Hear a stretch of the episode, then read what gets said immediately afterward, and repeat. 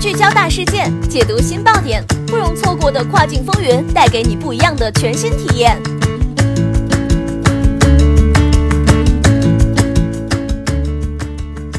雨果电台听跨境的声音，各位听众朋友们，大家好，欢迎大家收听这一时段的跨境风云，我是可心。现在将要给大家带来的资讯是，京东物流正式加入全球区块链货运联盟。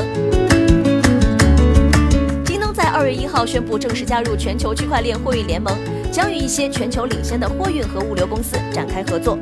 京东本身对物流并不陌生，它拥有着庞大的物流部门，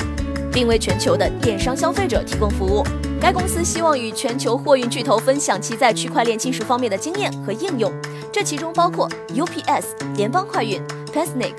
Schneider National、YRCW、ICO、Panic、CH Robinson 和 SAP。京东将利用这一技术优化供应链流程，加强跨境物流和通信，并促进该行业间的合作。BITA 成立于二零一七年八月，是世界上最大的区块链商业联盟，代表了数百家全球货运公司，总规模超过了一万亿美元。该货运联盟的目标主要是为全球货运和物流公司开发出区块链技术标准，并提高全球供应链的安全性。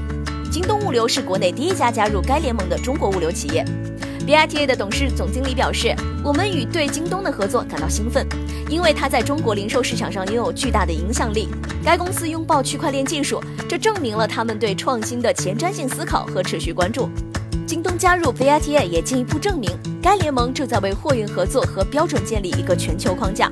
区块链技术通过多方合作建立了可靠的数据库特性，并增强了信息传递系统和跟踪的可靠性。”此外，该项技术还提高了信息追踪的速度，降低了成本，加速了参与者的现金流。最值得注意的是，区块链技术为物流行业提供了产品管理的可追踪性和识别性，安全和跟踪层面可以为生产、储存到整个运输过程提供可见度和监管链跟踪。该技术在全球贸易和跨境交易中的重要性一直被人们所认同。感谢大家收听这一时段的跨境风云，感谢编辑康杰伟，请大家继续关注雨果电台的其他节目，再见。